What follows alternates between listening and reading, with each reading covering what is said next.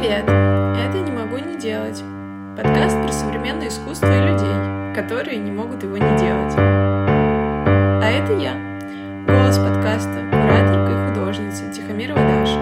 И я тут, как вы понимаете, потому что не могу не делать этот подкаст.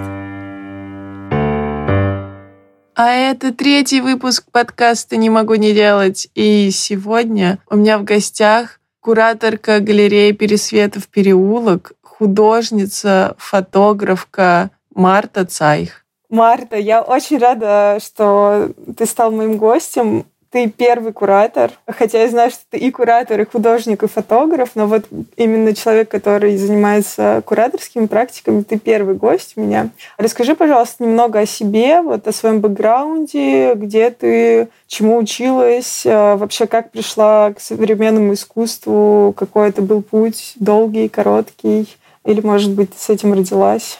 Привет, я, наверное, сразу скажу, что я приверженца феминитивов, и даже в официальных документах я стараюсь, где возможно, писать, что я кураторка, художница и фотографка. Но это разговор отдельный, и я могу рассказать потом историю, почему я все-таки употребляю феминитивы.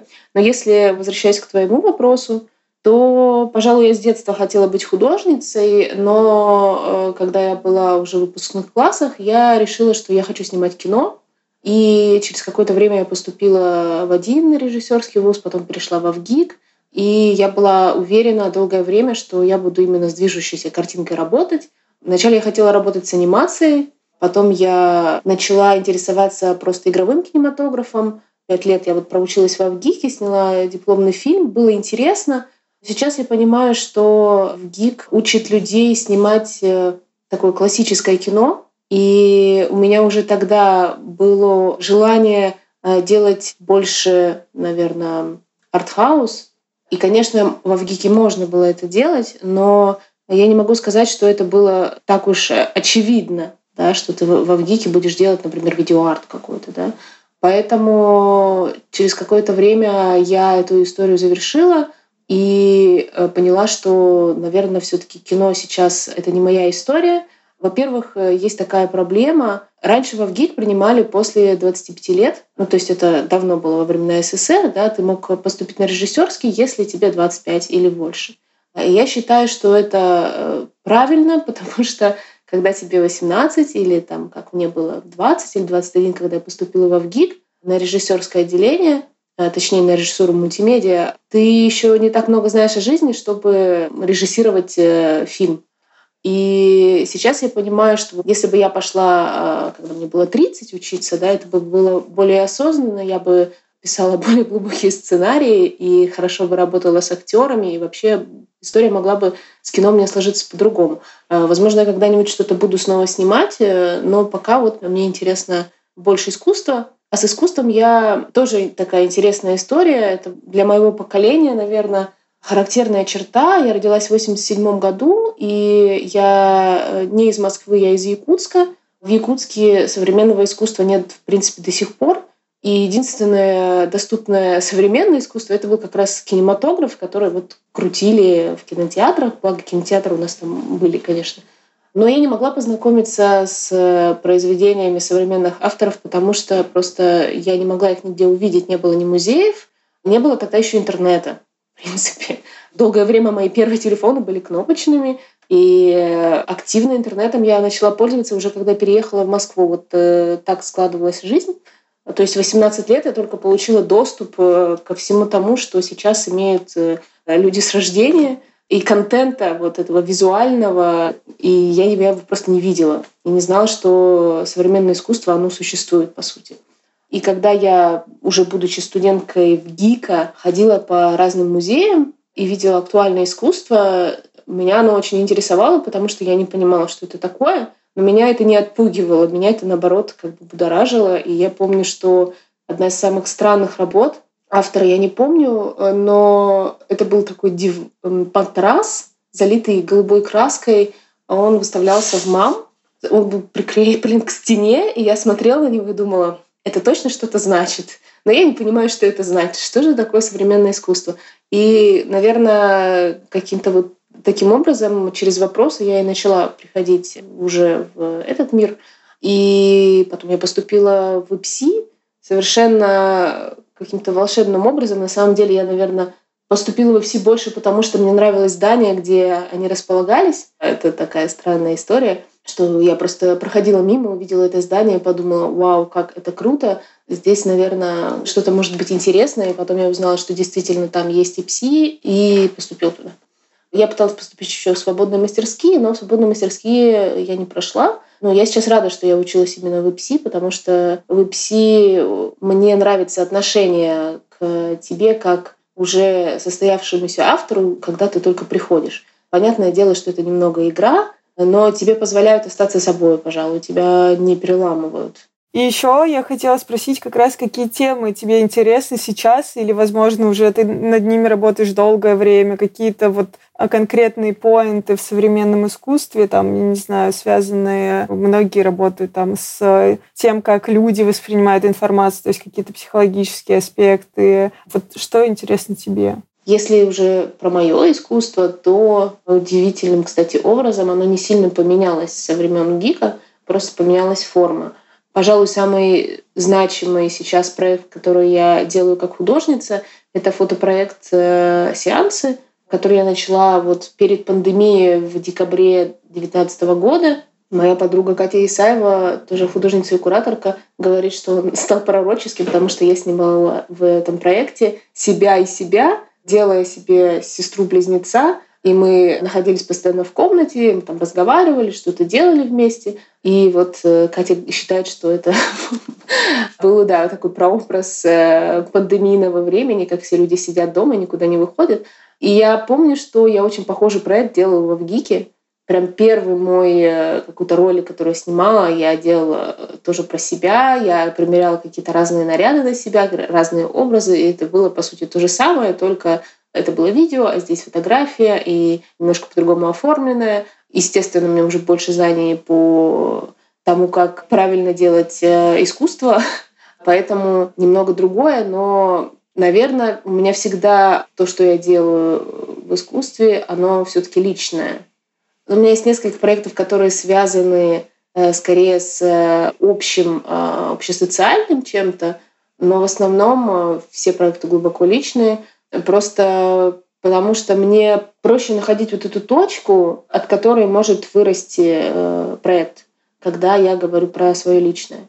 У меня из того, что про социальное, есть проект «Общество минимального участия». Он был моим выпускным проектом как раз э, от ИПСИ. Мы показывали его в новом крыле Дома Гоголя на выставке, и у меня были стяги с тестом Рорушаха в которой я закодировала разные социальные проблемы. Я делала опрос среди людей, своих друзей в основном, чего они боятся, там, в современной России, в мире вообще. И вот я помещала это на тест Роршаха, и чтобы люди ну, как, пытались угадать.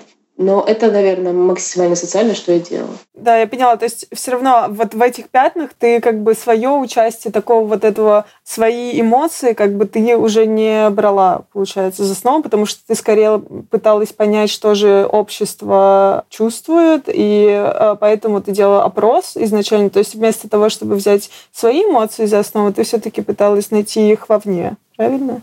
Пожалуй, все-таки так тоже нельзя сказать, потому что первые стяги, которые я сделала для этой серии, они основывались на моих страхах, собственно, а потом я уже решила пойти шире. Ага, поняла. Пожалуй, да, нет ни одного проекта, который был бы каким-либо образом не биографичен. Марта, давай мы с тобой, может быть, порассуждаем. Смотри, мне кажется, что, в принципе, когда художник делает какую-либо работу, любая работа, из-за того, что ее придумывает художник с этой личностью, скорее всего, он не может быть в ней ее, мне так кажется. Ну, пожалуй, да. То есть это же все равно все, что интересует конкретно как бы этого человека. Иначе бы он не делал эти работы. Да, согласна, но когда мы говорили про обучение, да, и я рассказывала, как я поступила в ИПСИ, все-таки бывают моменты, когда художник начинает э, отрабатывать повестку и делать что-то не совсем свойственное ему. У меня было несколько таких э, работ, где я скорее пыталась повторить какие-то актуальные уже существующие работы, других э, художников и художниц. И в этих проектах уже было достаточно мало личного, и они были ну, не очень удачными, потому что они, собственно, как раз-таки не имели под собой никаких э, сильных эмоций и понятий лично для меня важных. Мы с тобой уже начали тему того, как изменилась твоя практика за 10 лет, и ты сказала, что в целом не очень сильно, наверное да, потому что ты все-таки работаешь скорее с той же тематикой, с которой и работала. Ты можешь ли назвать эту тематику саморепрезентацией или диалогом с собой? Вот как бы ты это обернула в слова? Можно. Я могла бы сказать, что это личная мифология, да. Если там процитировать э, свой собственный артистейтмент, то я работаю не просто с личным, но с темой нехватки чего-либо. Ну, например, когда я делала даже тот же социальный проект общества минимального участия, я говорила о том, что мне не хватает смелости для каких-то вещей.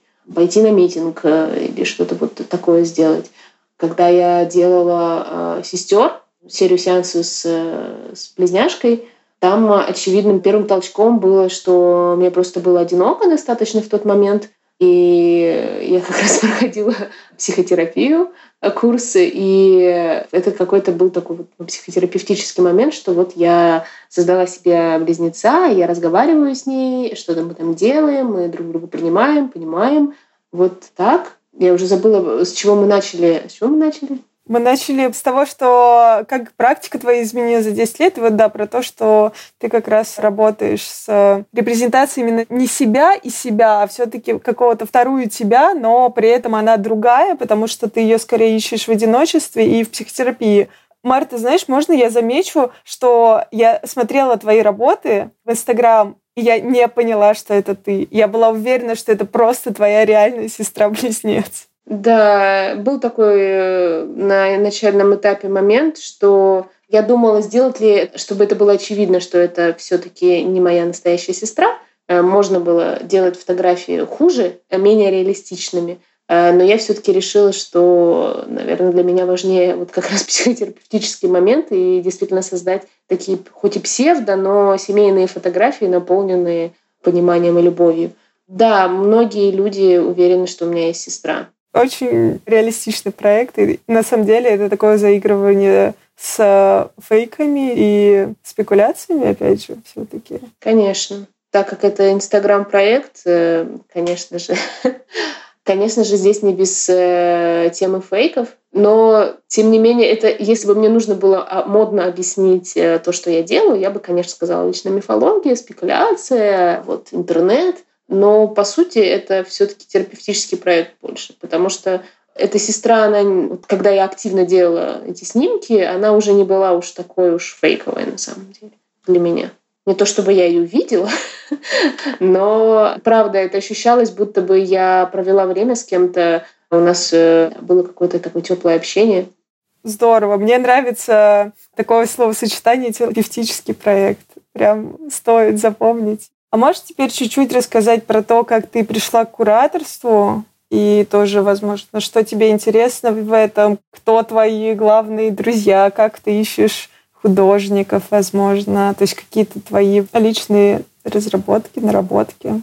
Первый проект я делала с Катей Исаевой, ну, я его придумала. Я хотела делать выставку про художников и художниц, которые по совместительству работают, то есть э, занимаются искусством как, получается, хобби, потому что вот если следовать словарю, хобби — это то, за что мы не получаем денег. И в основном э, мои все друзья, подруги, они художницы, художники, но при этом денег они за свое искусство не получают, потому что они вынуждены работать да, на какой-то работе ради выживания и не могут вкладывать э, все свои силы, чтобы развить свою практику. Точнее, у них хватает сил ровно на то, чтобы развить свою практику художественную, но вот сменеджерить ее уже сил у них не остается. Я хотела делать проект об этом, и я не могла сделать его одна, и я пригласила Катю Исаеву сделать его вместе, и Катя привела очень много своих э, друзей, подруг, которые составили чуть ли не большую часть выставки. И это был мой первый художественный проект. Мы делали его на фабрике. Арт-хобби-центр он назывался. И благодаря этому проекту меня пригласили в Пересветов переулок работать э, кураторкой уже за деньги. Через где-то год, наверное, это случилось. Э, дело в том, что сперва я посылала этот проект и в Пересветах, потому что они занимались как раз тогда социальной тематикой. И я подумала, что этот им проект подойдет, но, как и любое государственное учреждение, у них был расписан план на год вперед, поэтому они не смогли мне предоставить место, но они заинтересовались, э, собственно, тем, что я делаю, и потом Саша Киселева меня позвала. Вот этот год после выставки мне очень хотелось сделать дальше проекты э, выставочные, да, не для себя, а для других, но достаточно сложно было найти помещение, и учитывая, что у меня была всего одна выставка за спиной, меня мало кто еще знал, я ну, не смогла этого сделать. И поэтому, когда меня пригласили в Пересветов переулок, это было, конечно, большим счастьем, потому что я смогла реализовать очень много того, что я хотела сделать, и познакомилась да, с большим количеством художников и художниц.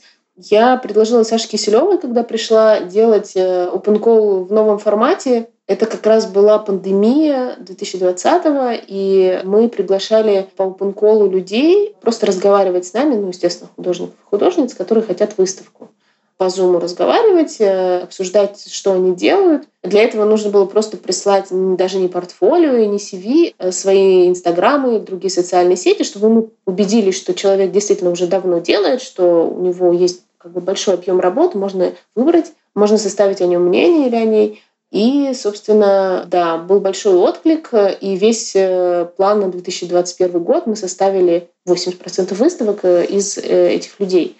Было забавно, некоторые, вот, так, например, Женар Берекетова, которой мы сделали выставку, она прочитала какую-то обрезанную версию нашего open call на каком-то там сайте стороннем, где было написано, что мы просто хотим поговорить об искусстве, и вообще не было даже мысли о том, что мы типа кому-то хотим сделать выставку вообще-то.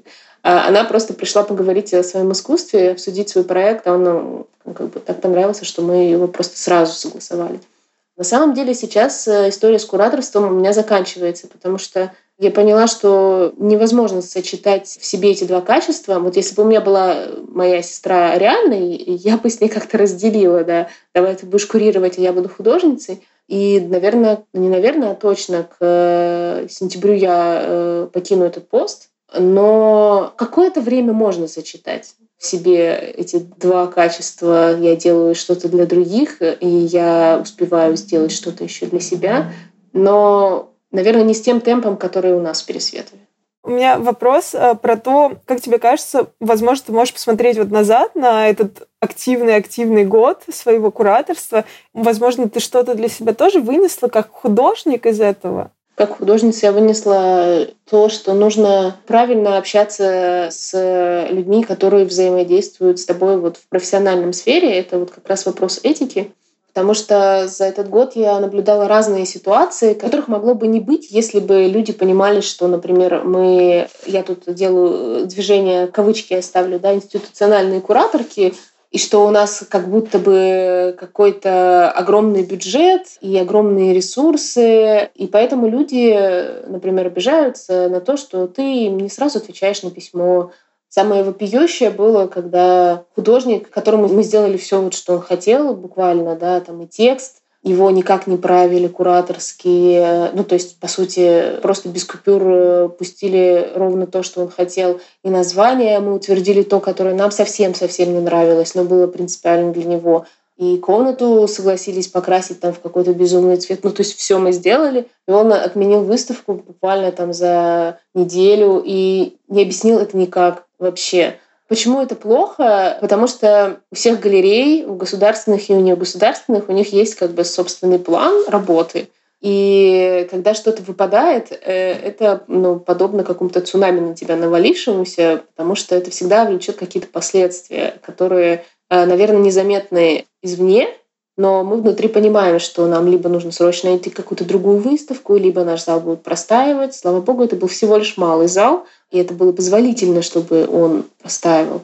Вот, очень много таких моментов, и когда это уже, наверное, совет такой от э, молодой, но все-таки кураторки, у которой есть какой-то опыт уже.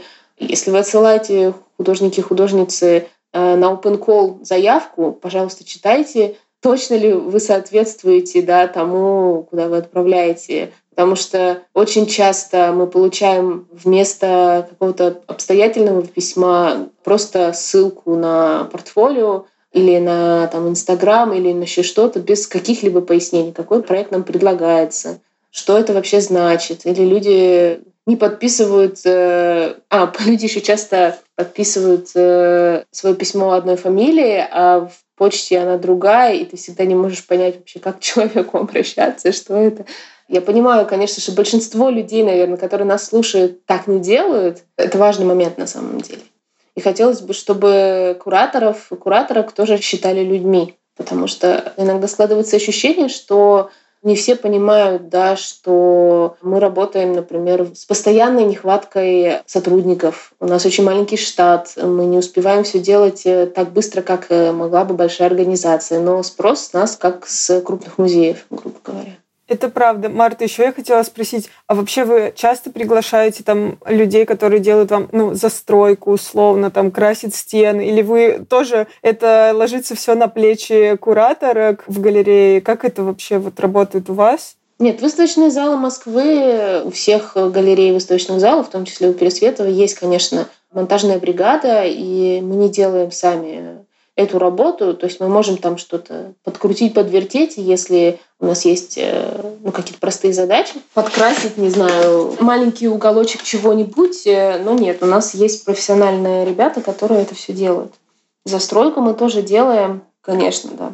В принципе, у нас очень, ну, я не знаю, как у других галерей, но в Пересветове можно все сверлить, все перекрашивать, все переставлять. Вот, если это позволяет бюджет, то да, почему нет? Мне кажется, это сильно развязывает руки, на самом деле, по факту. Художникам, художницам? Ну, может быть. Нет, я думаю, что и кураторам тоже, потому что, ну вот я так как сейчас живу и учусь в Венеции, и мы ходим по некоторым павильонам, которые, знаешь, в исторических зданиях, то есть это там какой-нибудь касл, какой-то дворец там типа 16 века, и у тебя до сих пор фрески на стенах, и ты не можешь ничего. То есть ты можешь только поставить на пол по факту. В этом плане, мне кажется, вам везет.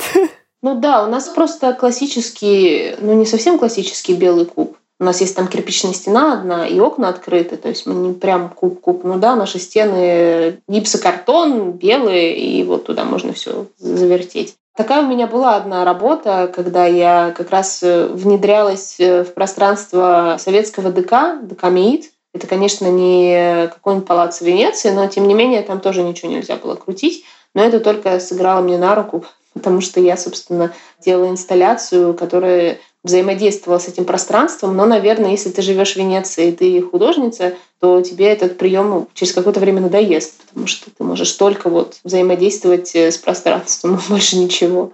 Ты мне рассказала про то, как вы производили отбор, грубо говоря, да, художников для выставок. А расскажи, пожалуйста, может быть, про какие-то книги или про какие-то работы, про архив, возможно, к которым ты возвращаешься, когда тебе интересна какая-то тема, и ты там, допустим, работаешь вот над выставкой, над темой выставки, там, над ее производством. Расскажи, пожалуйста, как у тебя происходит процесс вот этого research а, то есть исследования вглубь той темы, которую ты сейчас исследуешь? Я могу только как кураторка сейчас, наверное, ответить.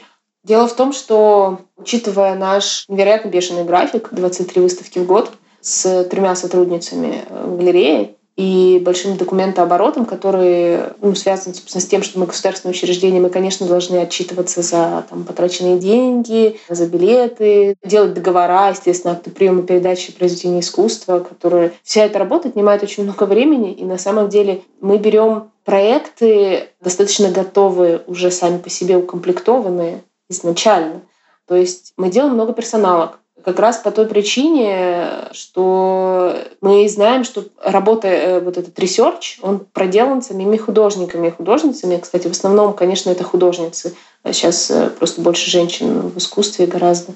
И нам остается только это очень хорошо представить, укомплектовать и ну, позаботиться, насколько это возможно, о том, чтобы художница и художник э, комфортно себя чувствовали, Ресерч э, мы проводим, наверное, совместно с художниками, которых мы показываем. А, мы там какие-то вещи уточняем, пишем наш кураторский текст, показываем, проверяем, так ли мы поняли или не так. Собственно, это вся работа, пожалуй. Можно сказать, что это не очень амбициозно, но вот большие выставки с действительно глубоким исследованием невозможно делать в 23 в год. Мы просто представляем 23 разных проекта в год. Я делала недавно выставку «Острова» в Новом крыле Дома Гоголя. Я о ней достаточно долго думала, и можно сказать, что в ней был research, э, но research просто такой от насмотренности. Но это одна как бы независимая выставка, где я не делала никаких документов, я только сотрудничала с э, художницами и с художниками. То есть в таких э, ситуациях, в таких обстоятельствах, да, ты можешь позволить себе заниматься ресерчем. Опять же, если да, ты э, сможешь приехать в Москву и посетить э, да, Пересветов, посмотреть что-то еще из выставочной программы этого года, то ты увидишь, что, в принципе, все проекты, ну, они готовы изначально. Там э, очень мало, как бы сказать-то, э, ну, кураторское вмешательство, если я скажу, то это будет восприниматься скорее негативно. Да, но мы пытаемся свое прочтение работ максимально, наверное, отодвинуть, держать при себе и просто представлять художников и художниц. У меня сразу же появился вопрос, когда ты начала рассказывать про то, что вы делаете персональные выставки и вообще работаете над этим скорее. Может быть, ты назовешь пару имен, на которые мне и, возможно, нашим слушателям стоит обратить внимание, то есть тоже найти какой-то, возможно, для себя алмаз, о котором мы пока не знаем. В принципе, это все, с кем э, мы работали, они хорошие. Мы делали выставку Тари Тарапцевой, которая работает э, с вышивкой достаточно авангардным способом. Она нам так понравилась, что когда у нас была э, открыта вакансия одна, вот эта третья вакансия, мы взяли ее на работу. У нас была выставка Алексея Рябова, я с ним работала уже дважды. Это художник, который готов слушать, э, что ему говорят, кураторы прислушиваться, и потом что-то менять и предлагать варианты, хотя он все равно сделает, как он хочет. Я просто, если сейчас буду называть, я боюсь кого-нибудь забыть, просто потому что я вот вчера пыталась посчитать, сколько выставок сделала. Мне было сложно просто вспомнить все, что было уже за этот год. Один из моих, наверное, самых любимых проектов — это проект Даша и Жанар. Жанар Берекетова и Дарья Пугачева — это такой перформативный э, проект о дружбе двух э, художниц, которые познакомились э, в интернете и решили просто делать совместное искусство. Одна, значит, Жанар, она из Москвы, а Даша из Киева.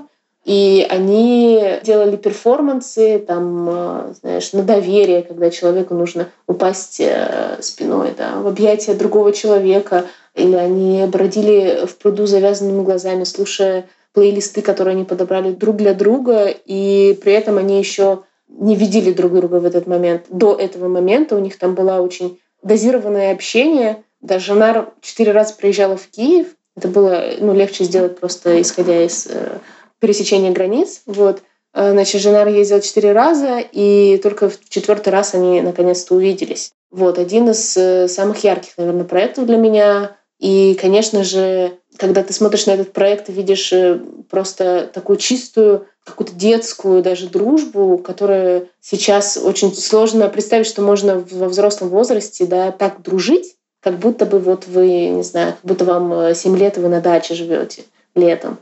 И это все окрашивается тем, что они из этих конкретных двух стран, да, из Украины и из России – и они вообще не говорят о политике, но их э, проект, тем не менее, вот выглядит таким. На самом деле это его обогащает, но даже если бы э, отношения между двумя странами были сейчас нормальными, то этот проект, он и так бы состоялся. Я точно уверена, что я сейчас не вспомню всех. Да я думаю, что в принципе достаточно, но я уже очень вдохновлена. Хочу посмотреть уже их работы. Я думаю, что я зайду на сайт Пересветового переулка на Facebook и буду исследовать их творчество в ближайшее время. Да, Даша и Жанар можно просто посмотреть в интернете. У них есть прекрасный сайт, э, где все все есть, все эти перформансы. Для них как раз мы перестроили малый зал под их проекцию, и так его и оставили. Нам он настолько понравился, что теперь все выставки проходят вот в обновленном зале. Очень здорово.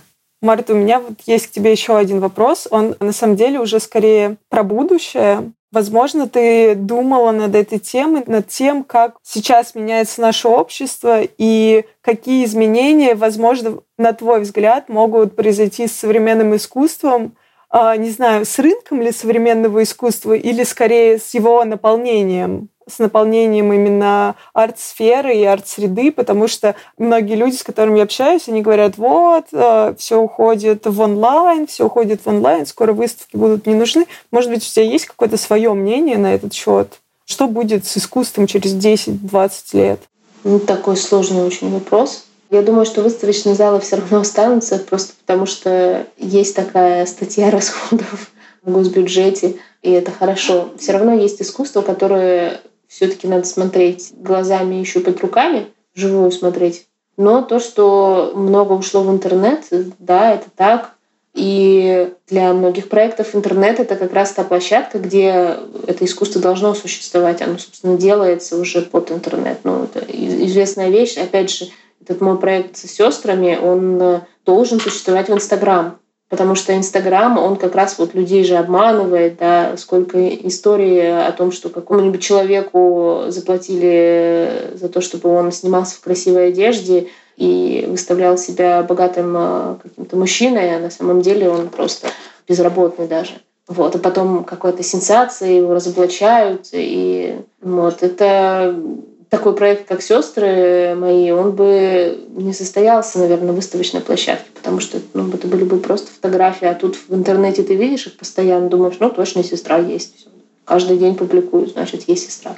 Как тебе кажется, что должно поменяться, что бы ты хотела, чтобы поменялось в ближайшем будущем в современной повестке художественной в России? Ну, я отвечу так. Э, вот с позиции малой колесницы буддизма, когда ты э, не заботишься о спасении всех, а, а сосредотачиваешься на том, чтобы спасти собственную душу, я скажу, что я желаю, чтобы мое искусство развивалось в какой-то другой политической ситуации, а, например, в другой стране, где есть арт-рынок, потому что если нет арт-рынка или а, хорошей грантовой поддержки художников и художниц, может быть, каких-то государственных дотаций, да, буквально зарплаты для каких-то хотя бы избранных людей, художник не может существовать долго. Художнику нужно есть. Вот этот миф про голодного художника — это просто такая ересь, которую нужно искоренять вообще.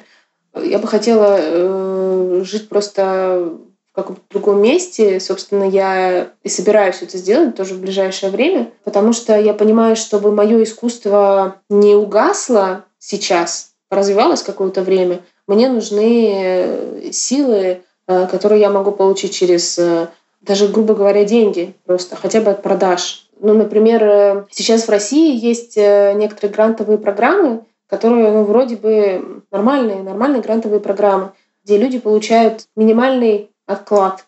Но они не могут потратить его на аренду квартиры, например. Я не буду называть конкретную программу, да, но вот есть такая. Что мне нужно как художнице? Мне нужно, чтобы кто-то оплатил мои расходы. Мне нужно, чтобы кто-то снял для меня комнату, ну, социальное жилье, да, какое-то. Мне нужно, чтобы я была уверена, что я смогу сегодня поесть, покормить свою кошку, и, если что, сходить и получить медицинскую помощь. И тогда я смогу заниматься искусством долго. А если я существую в других обстоятельствах, ну, примерно вот как сейчас, да, я вынуждена работать, работа любимая, но тем не менее, да, я вынуждена отдавать свое время от своего искусства для того, чтобы заработать деньги, и невозможно работать э, художницей по субботам и воскресеньям долгое время. Ты все равно начинаешь перегорать. Лично я это на себе испытываю, и за выходные, даже если это какие-то там календарные праздники, да, и их много, этих выходных, ты все равно не можешь отойти от работы. Ты все равно думаешь о том, э, утвердят ли тебе выставку, э, привезут ли вовремя материалы, понравится ли текст э, художнику или художнице. Невозможно отключиться от этой работы. Вот. И для того, чтобы моя жизнь как художницы была долгой, мне нужны другие условия. Я согласна. Скажи, мне кажется, что было бы здорово закрыть базальные потребности, базовые потребности. Просто закрыть базовые потребности и дать чуть-чуть просто свободы. Вот я бы назвала это все-таки свободой. То есть, когда твой мозг, твои мысли, они свободны, и ты можешь блуждать в поисках э, все-таки вот этого вдохновения и каких-то творческих идей, потому что когда ты просто выживаешь, ты правда думаешь, и ты концентрируешься на базовых потребностях, потому что ты не можешь, ты хочешь есть каждый день, ты хочешь спать где-то, где там, не знаю, относительно тепло, относительно комфортно. И без этого, к сожалению, ну, очень тяжело что-то создавать. Да, есть э, некоторые проекты, которые как раз создаются в вот таких условиях, когда ты работаешь, э, исходя из того, что тебе плохо, голодно и холодно, но тогда все твое искусство будет только таким, да. Да, Март, спасибо большое. Мне было очень интересно. Я вдохновлена, если так можно сказать. То есть я, правда, подчеркнула очень много каких-то идей, людей в том числе, о которых я теперь хочу почитать и поисследовать их творчество. Это для меня было очень продуктивное утро. Спасибо большое. Спасибо большое. Да, мне приятно, что ты ко мне обратилась. Э, мне интересно посмотреть э, другие твои серии потому что, да, это может быть очень э, интересным и познавательным. Класс, спасибо большое. Спасибо тебе, хорошего дня.